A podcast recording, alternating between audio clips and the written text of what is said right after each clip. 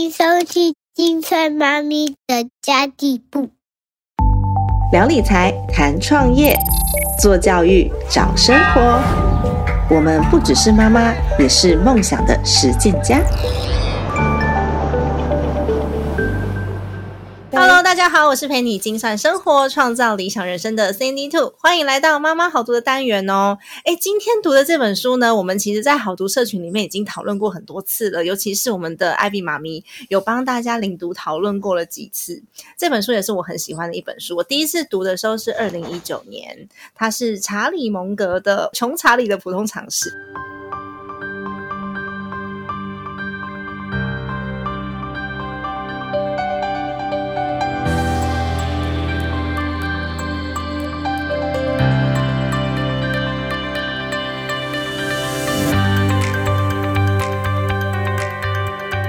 我在读这本书的当下，其实我人生遭受一个很大的转折，就是我即将失业。我知道说，哎，我在十二月的时候就要离职了，然后我必须重新创造收入，而且那时候我是毫无头绪的。那那段时间读了这本书，其中一个概念到现在都帮助我很多。这个概念是蒙格爷爷说：你要明白人生如何得到幸福，首先要研究的不是如何得到幸福，然后去追求那个幸福，是你要研究。人生要如何变得很痛苦，然后变得很惨？我们要去避免做那些让人变得痛苦的事情。逆向思考这个方式对我来说，就是让我有很大很大的醒思跟调整。在这本书里面，我也很深刻体悟到，大部分的人都希望自己。一定要直接就成功了，我做的事情都要有结果。但是成功这条路的确是需要很多时间跟经验的累积的。所以为什么这么多快速成功、快速致富、快速瘦身的后遗症都很多？那么今天呢，我们也要把蒙格的智慧带给大家。跟我们一起读书的是神灯教母艾比妈咪，Hello，大家好，以及聪明主妇，嗨，大家好。还有我们的大来宾，存股理财都优雅的生态。Hello，大家好，我是孙太。要铺红毯了，自自配耶。记好歌之后，对第二个铺红毯，第二个铺红毯的人，对。真的很感谢孙太在我们群组里面帮我们分享了很多关于自己的经验跟智慧，还有想法哦。那这本《穷查理普通常识》也是孙太很喜欢的这一本书，所以我们也邀请到孙太来帮我们分享。其实这本书里面收录了蒙格很重要的十一场公开演讲。我自己在第一次看这本书的时候，想说这到底在写什么？他都没有整理，然后让我毫无头绪，觉得很难读。我不知道他到底要讲什么，尤其是翻译书，有时候那个翻译你必须要有一些基础，你才有办法看得懂。那这一本书呢？据说孙太非常非常的喜欢，然后也阅读了非常多次。我们要来看懂这本书的智慧，当然要来访问一下孙太。你会建议第一次阅读这本书的妈妈们，我们要如何开始阅读这本书比较好进入嘛？就像我刚刚讲的，我第一次在读的时候，我觉得，嗯，他到底在写什么？我毫无头绪，诶嗯，哇，这问题问的很好。老实说，一开始我跟你一样，我也看不大懂，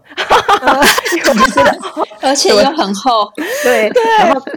有一段时间，先我我说我说实话，我刚开始收到当下，我就先翻了两页，我就放着了，这样，因为觉得哦，这好像太有深度了。可是我后来就那段时间，我就觉得就是，哎，那不然就是试着用听的方式，说我就是先听人家介绍，大概简单介绍一下，我听他讲完了，或者是他听他里面的呃其他的人。介绍他有多厉害之后，我增加我的信心跟我的动力，我又再回来读这本书。嗯，对，真的，所以用听的也很也也很重要。我们这一集就要好好听，很好很好。对，然后我自己，因为我自己本身之前有去测过自己的 VAK 学习的类别嘛，那发现我自己本身是偏就是。视觉、听觉这两块是比较强的，所以我这两个会交叉去比对。什么意思呢？就是说我今天如果说哎静不下心来，我就没办法看书。我当时我就换用听书的方式。嗯，那如果说哎听的差不多之后有感觉了，哎我自己想要让自己心沉淀下来，我就回来看书。所以这本书我觉得刚开始如果我看不懂，其实是非常正常的。然后过程当中来讲的话呢，我个人建议，如果当你自己开始。有一些想法、有念头的话呢，你也不要一干一下子就强迫自己立刻马上把它整本读完，这很难。对对，好，然后这个是第一个部分，就是说不要让自己太就是太太强迫自己一定要马上把它读完。那第二次，嗯如果说你可以的话呢，就是我会建议这本书至少读三遍。第一次呢，就是快速翻过，有个大概的感觉。嗯好，第二次呢就是画重点，第三次呢就是可以写你下你的阅读心得跟画心智图。那我觉得这会对于自己这本书有更多理解。那第四呢，如果你真的像我一样很喜欢这本书呢，哦，我自己后来还有依据这本书里面推荐的一些书籍，或者是提到的一些名人，我还有去把蒙格推荐的一些书找来看。嗯，好，大概我这是我目前做我我我目前做的事情，跟大家做分享。哎，这也是为什么我们要先做听书，因为我自己在看书的时候，第一个步骤我跟孙太也蛮像的。这本书如果让我觉得很硬，我看不下去，我会先去听书，然后先先听听看，说，哎，这本书是不是我想要的内容？然后它我要怎么抓重点？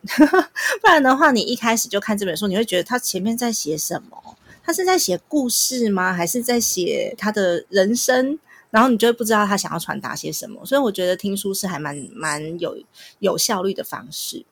对啊，不过蒙格这本书啊，其实不只是投资的智慧，大家觉得说，哎，蒙格就是投资人啊。但我觉得这本书里面更多的是人生的智慧耶。我刚刚有提到那个逆向思考嘛，就是先弄清楚不要做什么，然后我们再来采取行动，就比较不会做错事情。因为我们有时候很直觉的，就是按照自己原先的行为模式或者是思考方式来做决策的时候，就会得到你不想要的结果。所以先想想想想看，嗯，这些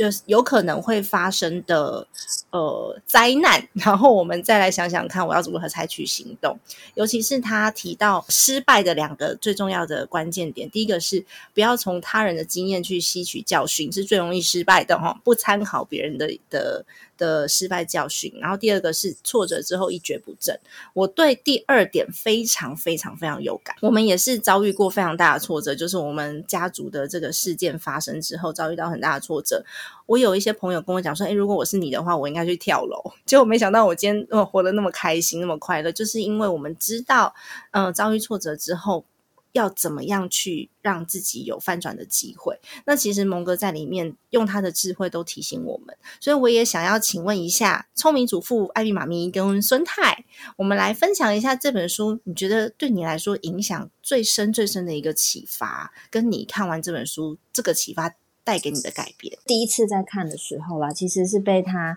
讲到一个小问答给打中。他就说呢，就是有人就问蒙哥说：“哎，那你觉得年轻人在工作中应该追求的是什么？”嗯，那其实有一阵子呢，我会觉得，哎，我们要赚钱嘛，但有了小孩之后，哎，我们又要顾家庭、顾小孩，然后呢，同时你又有可能有自己的兴趣或是自己的志向，我觉得要同时兼顾蛮困难的。嗯但是呢，他这里面就有说，他有三个基本原则，他自己也有提到说，要满足这三个原则几乎是不可能的，就是真的很困难。但是呢，你应该努力去尝试。嗯，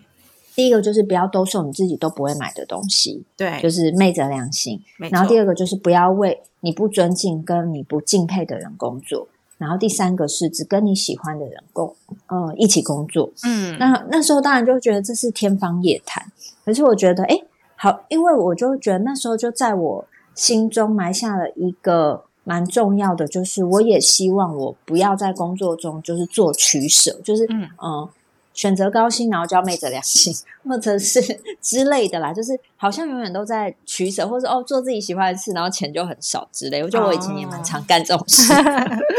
就就做自己喜欢的事，然后出版产业又有点没落这样子。对对，所以那时候就会觉得好像永远都在取舍，就觉得蒙哥说的这这这样的条件好像很难，可是又觉得很向往。但是我觉得这、这几年我没有忘记这件事情，就是第一个就不卖自己不会买的东西，然后不跟不尊敬、不敬佩的人工作。其实我以前有真的有跟不就是自己没办法认同的人一起工作，真的蛮痛苦的。哎，我没办法哎，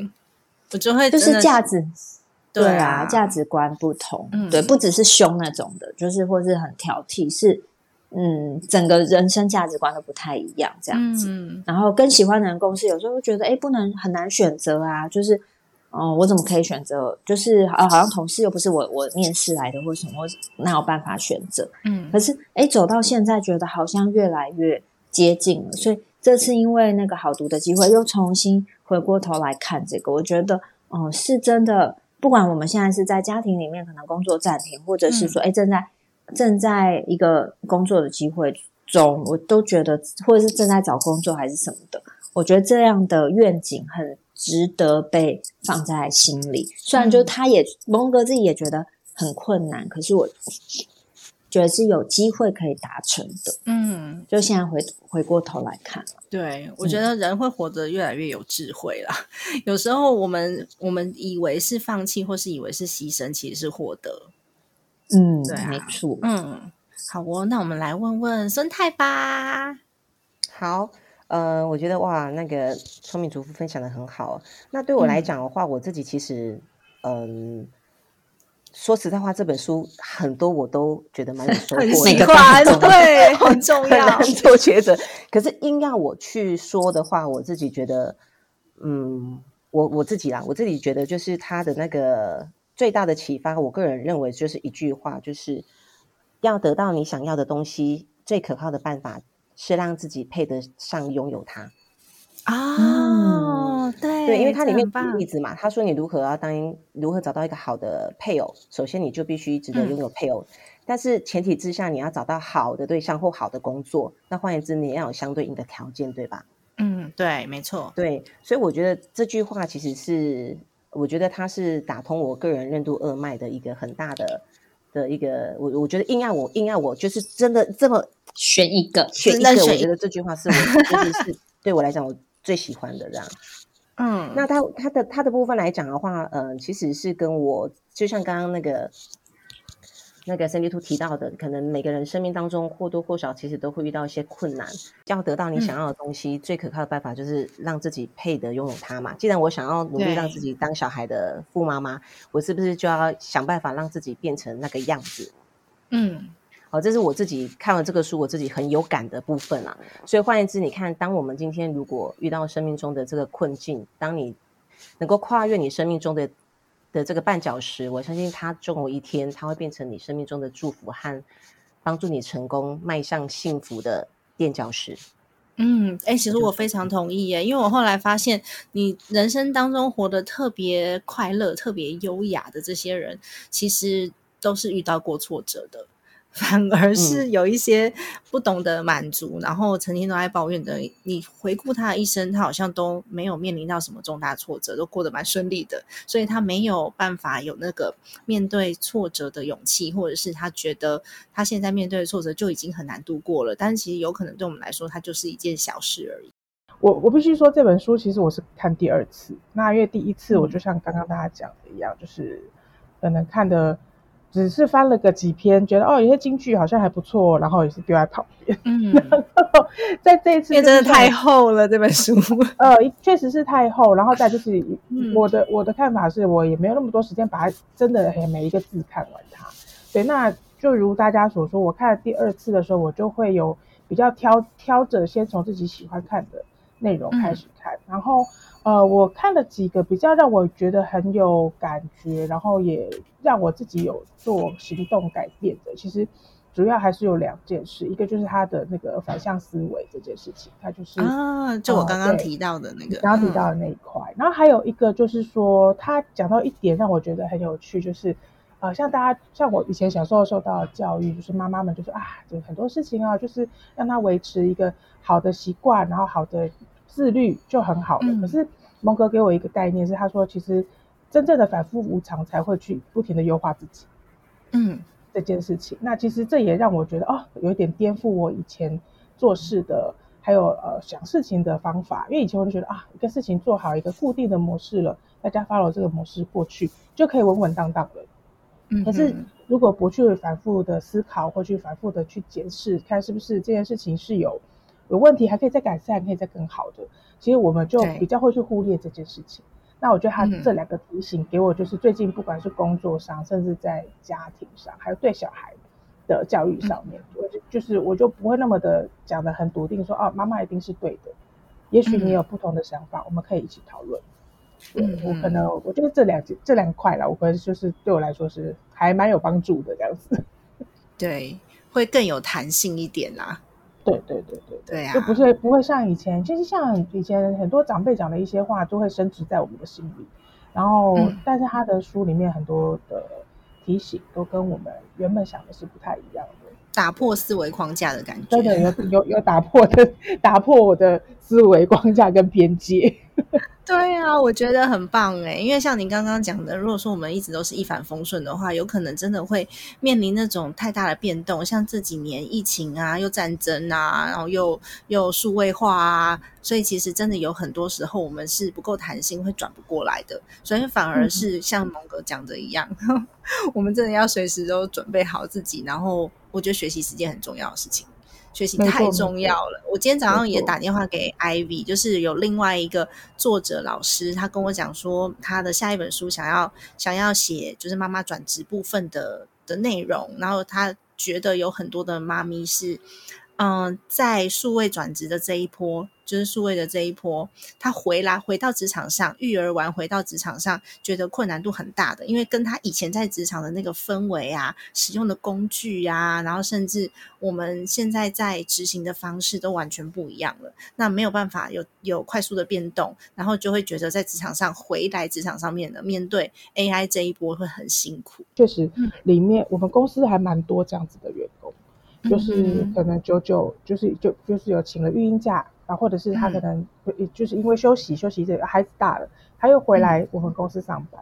但是他会发现。呃，使用的工具完全不同。像以前，我我举个最直接的例子，就是像杂志或出版，以前就是纸本，嗯，对。可是现在都转到非常多的数位，可是嗯就变得就就因为载具跟内容的转换，其实变成你的行为跟销售模式也要转换。然后这他们可能在以前来在公司上班，他只要知道哦，我 D N 做好，然后名单弄好，然后嗯我就把杂志寄给我的会我的客户。但现在不是嗯哦，你要懂数位数位广告，你要懂嗯 E D N 发送，你要懂会员经营，然后你你甚至还要去懂得市场调查。这都不是以前的时代，就是呃会发生的事情。以前也许有，但是它没有占比这么大。然后甚至现在也多了很多数位行销的工具，然后就变成是像我今天提供给你的那一位那个名单啊，嗯，他在，因为他那时候他刚回来公司，他就坐在我旁边，嗯所以就他，我有我看我有眼睁睁看着他的痛苦，对，然后到最后，因为他实在是真的学不来了，然后公司就还把他安排回纸本作业。嗯，对，就所以所以他非常能够分享这你讲的这这一块这一块感受跟转变。那就是回到原原本一开始，就是他其实在家里面带孩子的时候，他没有去让自己跟着世界的脉动走，嗯，就变成他可能就是就变成他不去没没有没有设想到他会遇到这件事情，所以他遇到的一回刚回来遇到的挫折感就会非常非常大。对，而且我记得他的那个职务也是中高阶主管以上，对对对对对。对，所以更痛苦。对，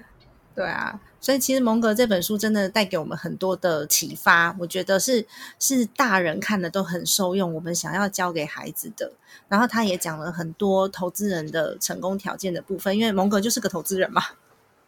他就是个投资人，是巴菲特的合伙人，也是巴菲特的导师。那我知道孙太很这几年都一直不断的在推广那个 ETF 存股啊、投资啊之类的，拥有蛮成功的投资经验。所以你认为成功的投资人应该具备哪一些条件呢？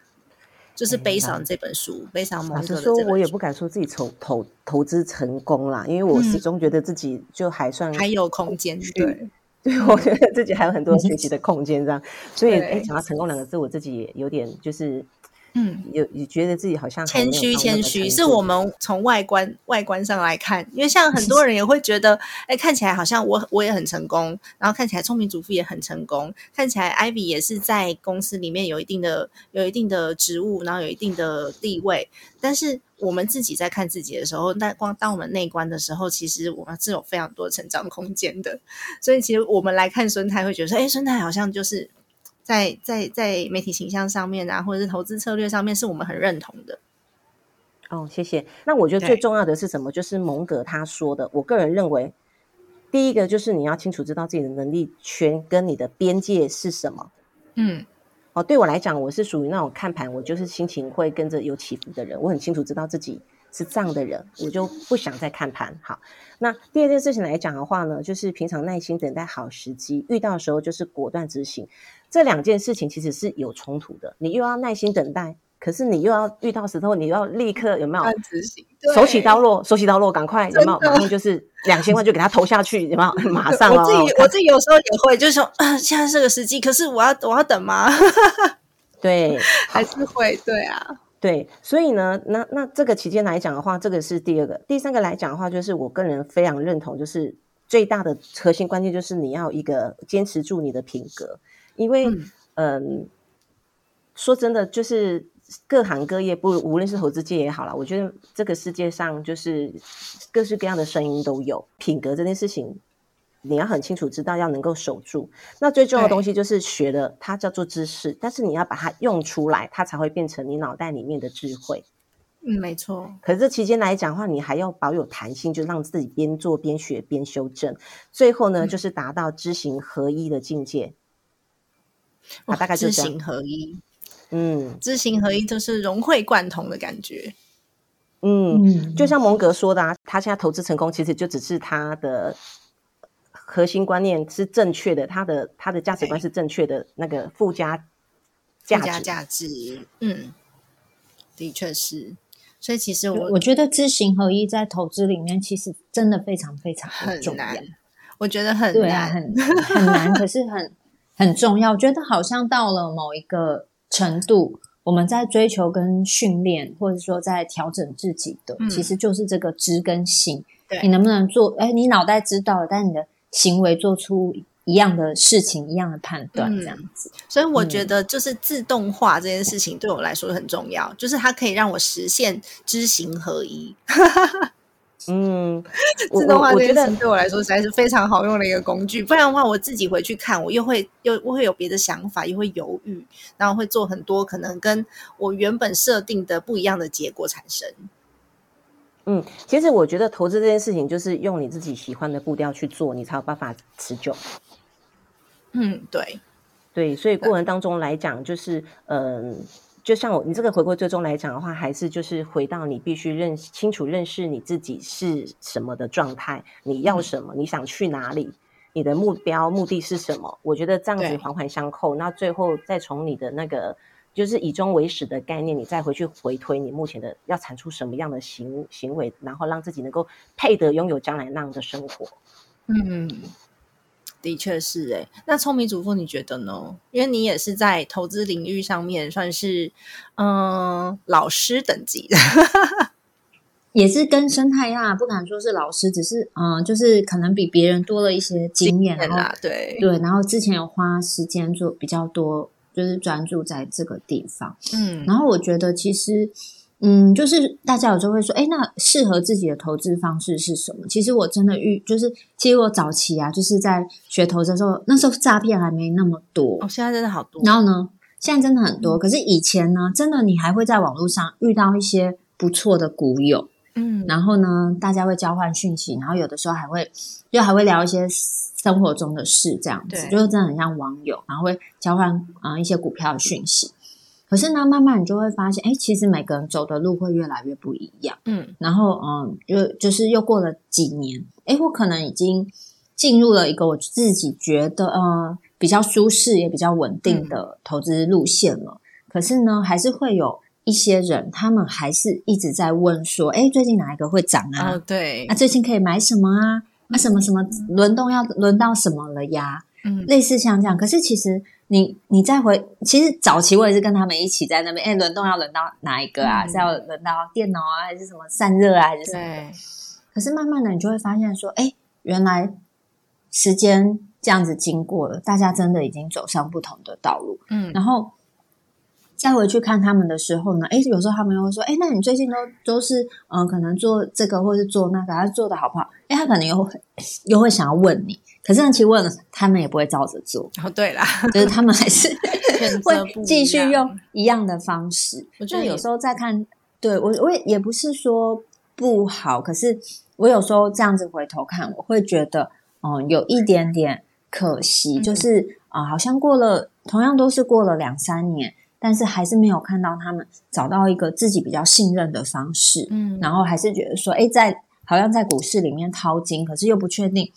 嗯、下一笔在哪里，对，然后好像只是在一个玩游戏的感觉，我就会觉得，嗯，对啦，就是觉得比较可惜一点点。其实回过头来，就是你够不够了解你自己啦。对我们的没错。Ivy 妈咪就是被我们压着去开户的那一个，然后她不用了解她自己，因为我们够了解她，就跟她讲说你就存股就好了，然后你要存哪一个类型的，然后直接告诉他，直接告诉他。所以你也不用去猜。艾米也有跟我们说，就是他领到第一笔股息的时候，眼泪都快掉下来了。原来还有这种领钱的方式。我第一次第一次领到所谓的被收被动收入、欸，对，是不是很感动？交到好朋友。真的真的真的，而且你你什么事都没做、哎，对我太太我就什么事也没做，就是让它放在那里，我就有钱拿。有啦，你有去开户啦，还是你有开户，而且你在那边等了两个小时，我知道你有你有很 努力。对对对，我还很慌张的打电话给你们说这个在干嘛？对，然后还问我说：“对哎，那这个到底那个外币要选哪一个？想要原币扣款吗？”我想说，嗯，好。对，我就跟聪明主妇讲说，他找我们找的那么急，但是是小事，我已经解决了。哦，对，我想到底发生什么事了？到底发生什么事我真不懂啊，在干嘛？超可爱的，对啊。那我觉得还还有一点是蛮重要，是我自己实践比较多的，就是跨领域的思维力量。这个孙太刚刚也有讲到，这个完全是可以谈一一整集，然后是一个很大的题目。因为像我自己是做多元收入比较多，我是真的也蛮被动的投资人，因为我。就了解自己的个性嘛，就回到当初，就你了解自己的个性之后，我知道我适合什么，不适合什么。那我是一个很很喜欢变动的人，所以我也是嗯，到处去结合不同的资源，然后然后开启一些有趣的项目来做。那我觉得它也是一个跨领域的思维的展现，不会把自己陷入在同一个套路里面。其实刚刚艾比也有分享到，很多人都是以为我找一份工作，然后稳定的就这样做下去，就这样做一辈子，然后找到一个模式 SOP 等等的，它其实就是陷入在单一套路里面。就我觉得这样子就会成功，所以我的变动性、灵动啊，还有我的弹性，可能就会不太够。那我们很很多时候是非常难察觉我自己现在里面，我还会觉得说，哎，我这个方法很好，它可以帮助我一辈子。所以以生态的观察，我们要如何去发现自己的问题跟调整它？哦，这是个很好的问题哦。呃，我先觉得这是蛮不容易的。我老实说，我嗯现在也还在努力学习的过程中，这样子。所以我勉勉对，我勉勉强强就可能算是一个学姐吧。我我我我把自己定义为比较像学姐这样。那我简嗯单说分两个状态。第一个状态来讲，我觉得跨领域它其实是一个很大的题目，所以我简单把它用一个小小的故事跟大家分享。我相信大家应该都知道，贾博士他其实大学没有读毕业。好，对原因是因为他当时读没几个月他就休学了。那最大的原因是因为他也不想看到自己的爸爸妈妈全部的积蓄都花在自己的学费上面嘛。那休学之后呢，他其实有一段时间蛮穷困潦倒的，但是他还是没有放弃学习哦，他就跑去旁听一个叫做字体美术设计课的这样子的一个课。你想想看哦，都已经吃不饱饭的人。都已经没快没办法活下去的人，他还是很坚持，就是去上课学习，代表他对学习是有热情的。那你试想，当时在字体设计这个的这个课程，我相信对当下十几岁的贾博士一定是没什么帮助的。诶，可是没有想到，隔了十几年过后，他后来他开始在设计麦金塔电脑，以及就是他的那个苹果电脑，大家都知道，就是优雅而极简的美学标准。其实是深深受到就是当年那堂旁听的不起眼的课影响，至深到现在。所以由此可见，我觉得就是跨领域，它其实我我我觉得它某种程度来讲的话，就是是一个是一个很很很大的，有可能是一个随机的，也有可能是一个不确定。但是当下因为你感兴趣，你去学习的东西，那最后它很多不同的领域串联起来，然后变成现在的一个才会有现在的结果。其实我就觉得，哎，学了很多理论上的东西，然后读了很多书，可是我也好像没有得到什么东西。那后来我就觉得，才发现说是跟自己的心理层面，就像 Ivy 说的，有很多时候有一些我们的原生家庭带给我们的一些。嗯，想法那个东西是根深蒂固的。那你说来聊聊如何去发现跟调整？嗯，我我觉得这个其实是最难的。但是以我自己来讲，我自己就是学财商这么久，我想要跟大家分享、分享的一个周哈里窗，大家应该都听过嘛。那简单说，就是大家都知道的东西，其实是当然你知我知，当然这都没什么好说的。可是我们现在要探讨的地方，觉察，我个人认为，其实是能够每天最简单的做法，就是每天睡前都先反思，想一想今天做了什么事情。嗯，对。那你今天透过觉察、自我觉察，就能够发现说，哎，我好像某件事情，或者是某句话，是不是说的不够好，或者是做的可以再优化一点？那过程当中来讲的话，你接下来呢，你就会嗯开始去思考说，那下次再遇到我会用什么方式去面对？就是觉察，然后再来选择。那选择之后来讲，因为人都是惯性的动物，所以你会发现，就是透过刻意练习之后，那接下来它会慢慢变成你的新的习惯。所以很简单的做法就是这样。哎，真的耶。嗯，那我我像我自己的做法是，因为我就是一个就是很喜欢到处去学习新东西的人，所以我开始觉得我自己开始不耐烦或是无聊的时候，我就会发现，哎，我是不是太久没有去接触其他有趣的事情了？所以我自己是从情绪出发去发现，我是不是又走回老路？然后，嗯，最近的生活开始比较无趣一点点的时候，我就会发现，哎，我自己好像就现在原本的。思维里面，不过有一些人的状态是，他们觉得这样很舒服，就不需要太多的变动，很舒服的。所以其实每个人可能会觉察的条件或者是方式都不太一样。嗯，我我个人呐，如果说硬要讲的话，怎么帮助自己觉察做改变，其实有分几个状态嘛。第一个状态就是自己发现，第二个就是别人发现，别人讲，对对，别人讲。可是大部分就是忠言逆耳啊。然后这个期间，你就会发现说，哎，上课有个好，第一个是你自我觉察嘛。那第二件事情来讲的话，就可以透过上课，你可能可以去找个好的教练跟人生导师。那换言之，像如果 Cindy Two 你本身是一个也很喜欢自主学习、热爱学习的人，那这期间你就可以去找到一些志同道合的良师益友。那你会发现。说真的，有这群好朋友在啊，包含就是你会发现有好，就是有有身边有这些能量高的人在，高人在，你其实也差不到哪里去啊。嗯，哎，我觉得我们的我们的好像好好像都蛮类似的耶，因为刚刚那个孙太讲到的能量的部分，我自己也是，我会带孩子，因为我的孩子现在在隔壁上营队，然后我让他上的这个营队，就是我觉得这个老师的能量很好。所以我让他去接触这个老师，因为他非常的正向，非常的活泼，讲出来的话是让我觉得我让我的孩子接触我很放心的。所以其实我在挑课程的时候，我不是挑孩子能够学到什么，我其实蛮挑老师的。对，这很重要。对啊，然后第三点，对，然后第三个我个人也很常用的就是公开宣誓。像我会跟你认识，很大原因是因为你们当时我看到。可能我因缘际会，然后就看到你在你的粉砖分享，你要导读就是《与成功有约》那本书嘛。然后我听了就哇，这本书我很喜欢，因为那本书我也很就就一直想要找那个有那种志同道合的学伴这样子。哎，结果所以我就是被你们当时的这个主题吸引，然后我就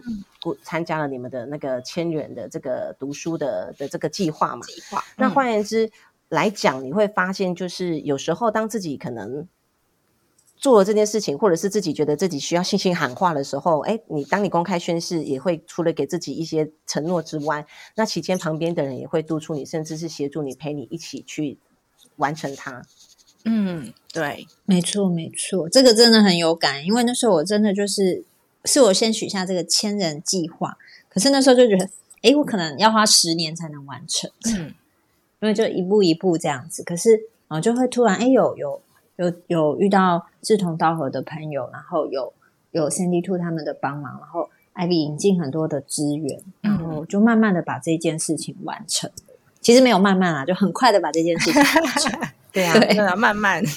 对，所以你你会发现，就是说，你看，举例说，像我刚刚回到刚刚那个话题，就是说，哎，今天我们如果很难察觉到自己现在里面。那观察的部分如何去发现跟调整？我做个总结，就是你看了，假定说我们今天是不是参加了你这个与成功有约当时的上一本书，跟这本就是穷查理这个书，其实我会透过哎大家的对话，我能够发现说，哦，原来你有不同的角度去看这件事情，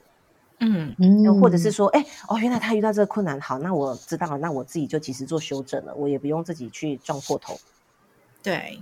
好，这个是一种方式。大概念概念上，我大家就分享，就是这三个方向，就是分别就是刚刚说的，第一个是自我觉察，你可能可以通过睡前的三分钟反反反思、感恩今天发生的一些好的事、美好的事情，然后也反省自己是不是有什么地方做的不够好，然后可以再优化。那第二就是去，可能你可以去上课，或者是去找好的老师、人生导师。那过程当中来讲的话，诶。就请这些老师导师告诉我是属于就是说，哎，你你觉得我哪里做的可以再优化，请你直接告诉我，我就会扒着那些好的老师，那请他们就是给我一些回馈这样子。我到现在我自己还是有我的人生，还是我的教练哦。然后第三呢，就是公开宣誓，就是做做一些有一些有时候我做一些判断跟决定，有时候大家都会说我我会在粉砖上面分享一些观念。老实说，有时候我自己有点类似是信心喊话，我告诉你我要这么做。我也是，然后说哦，我跟你讲，我的想法观点是这样哦。然后这期间来讲的话，底下一定会有分两种两个派别，一个是支持，然后一个是反对嘛。我也会担心说，哎，我到底选的这个核心持股，内心也会很怕我会不会做了错的决定。但是底下有人的留言，粉丝留言，然后好的跟坏的我都吸收，我就是再去回馈，再去反思，我说，哎，我哪里做的不好，还是有没有什么盲点我没看到，我再去调整。有没有有没有他们给的建议是我当初没有察觉的？对对对，所以后来你看，像我的核心持股，这我就不再投了。那我的卫星持股，我就选择其他人建议的比较活泼积极的一些投资项目。这就是我后来做的优化啊。对啊，好，概念上是这样。那么最后，我想要请问，就是孙太的，就是蒙格，其实真的传递了非常多的智慧给我们。那你也是两个孩子的妈，我我们三个也都是妈，那四个妈妈 都在这里。嗯，这些人生准则，其中有哪一些是你觉得你特别希望可以传承给自己孩子，然后希望他们可以提早去了解的？嗯，我觉得，呃，对我来讲，我觉得小孩啊，就是是是一个独立的个体，对。就我的孩子不是我的孩子的，我印象中好像他有讲过类似很多这样的话，嗯，所以我比较大的想法，我我其实只我我除了就是告诉孩子要保守心胜过一切之外，他们要。兼顾好自己的品格，我觉得最大的部分就是，除了刚刚我上面提到那些都很重要吧。我觉得最大的重点就是，我希望每天起床的时候，努力变得比昨天从前更聪明一些。嗯，大家都会觉得对孩子有很多的期待，可是孩子真的是独立的个体。就像我们刚刚其实有讲到，妈妈把自己做好了，孩子可以从你身上得到这些人生准则。所以蒙格的这些普世智慧，我们自己实践了多少？或或者是我们可以吸收多少，其实孩子就可以从我们身上吸收了。不然的话，我们也是谆谆教诲的跟他说，然后我们自己也做不好。我觉得那个孩子是没有办法去体会到的。而且有些事是我话讲出来了，但是用讲的跟跟真的是体悟到是完全不同的层级。这个我很认同。有时候明明知道小孩他做这件事情是错的，但是过程当中来讲话，还是要就是。宁愿选择知道不点破，然后就让他稍微就是在在安全范围内让他去试错，嗯，然后这期间来讲的话，他就能够学到说哦，原来妈妈真的讲的有有点道理，这样子不是碎碎念，所以我真的觉得要能够忍住不说是很不容易的事情，真的，尤其是小朋友的社会经验还太少的时候，我们怎么说都没有用。就像我们自己呀，没有体会到的时候，我在看就是查理蒙格这本书有。第一次看跟第二次看，为什么会有这么大的感受上面的落差？就是因为我当中这两次看书，这两个这这这当中的期间是不同的阶段的我，所以我能够体会到的东西是不一样的。其实孩子也是这样，他们在不同阶段的时候，五岁、十岁、十五岁，你跟他讲一样的事情，其实对他们来说是完全不同的结果。对，所以我非常认同你刚刚说的，就是神经不是提到就是榜样。我个人认为啦，其实回归最终能够传承给小孩的特质，我我非常建议爸爸妈妈自己本身要先摆正好自己，要先学习，然后自己要先懂，嗯，然后当孩子的榜样。那接下来孩子如果觉得你生活过得好，他就会主动靠近你来看跟你学习。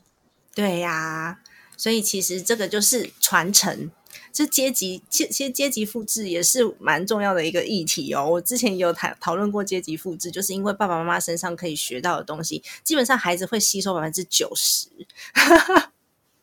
非常非常高，百分之九十。所以我自己会希望我的孩子是可以很阳光、很正面。所以我每天早上起来的时候，都一定会亲亲他，我都一定会表现出我非常快乐、很积极，然后乐于学习的这一面给他去认识、认识这样子的妈妈。那我不知道聪明主妇跟 Ivy，你你有你们有什么想法吗？嗯，像像如果以小孩子，就是蛮希望他可以，嗯，学会为自己的。人生负责，然后学会独立思考。所以，其实我有时候也会跟他说：“哎，虽然妈妈这样跟你说，可是我说的也不一定是对的。”哎，对，嗯嗯，或者是说：“哎，你你觉得老师这样说的不对，或者是你不喜欢老师这样做，那你要不要说说看？你觉得怎么样做会比较好？”嗯，甚至说，当然我们有时候还是会，嗯，因为安全啊，因为健康啊，因为 太晚睡啊等等的，会有那种。妈妈的样子出来，就还是会忍不住碎念，哎，太晚啦，怎样啊？上学要迟到。可是呢，我大部分的时候，就只要是嗯，在聊天的时候，或是嗯，比较不是那么那么的，就是只要有机会的话，我会跟跟他说，哎，其实你长大，你不一定要听我的，我只是给你一个参考，但是你可以自己去做选择。哎，这点真的就是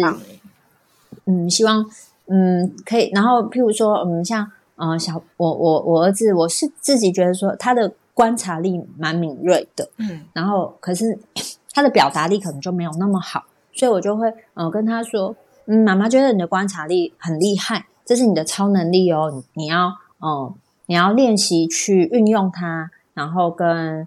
跟保护它，不要因为别人说什么，甚至是爸爸妈妈说什么而放弃了你很喜欢去观察啊，然后去看那些小细节的这种能力。嗯，真的，嗯，我觉得就是有时候妈妈做不到，所以先提醒小孩有没有？我觉得艾比这一点也做的很好哎，你看他女儿那个舞跳的多好啊，真的。对我我这我这边的话，其实会觉得，呃，我我还蛮赞同你们大家分享的，因为其实我一直都是处于这样子的形式，但我不是刻意的，而是而是天生的。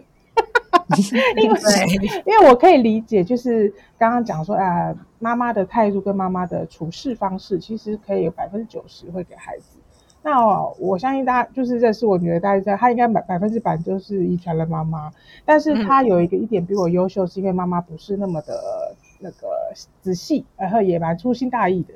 所以她比我多一点，是她比我细心很多。她是属于那种，所以所以变成我我就喜欢发现，嗯，其实妈妈其实有时候。其其实你很聪明，但其实你可以不要做，不要变得那么聪明。哦，对对，让孩子来来知道说，就是他他会比较容易独立。因为像我每次出门提醒我就是要带钱包、钥匙、手机的都是我女儿，因为我 已经忘过两次，不是忘了手机，就是忘了钥匙。我我儿子现在虽然才五岁，他会帮我看高铁票的号码，因为我曾经坐错过车。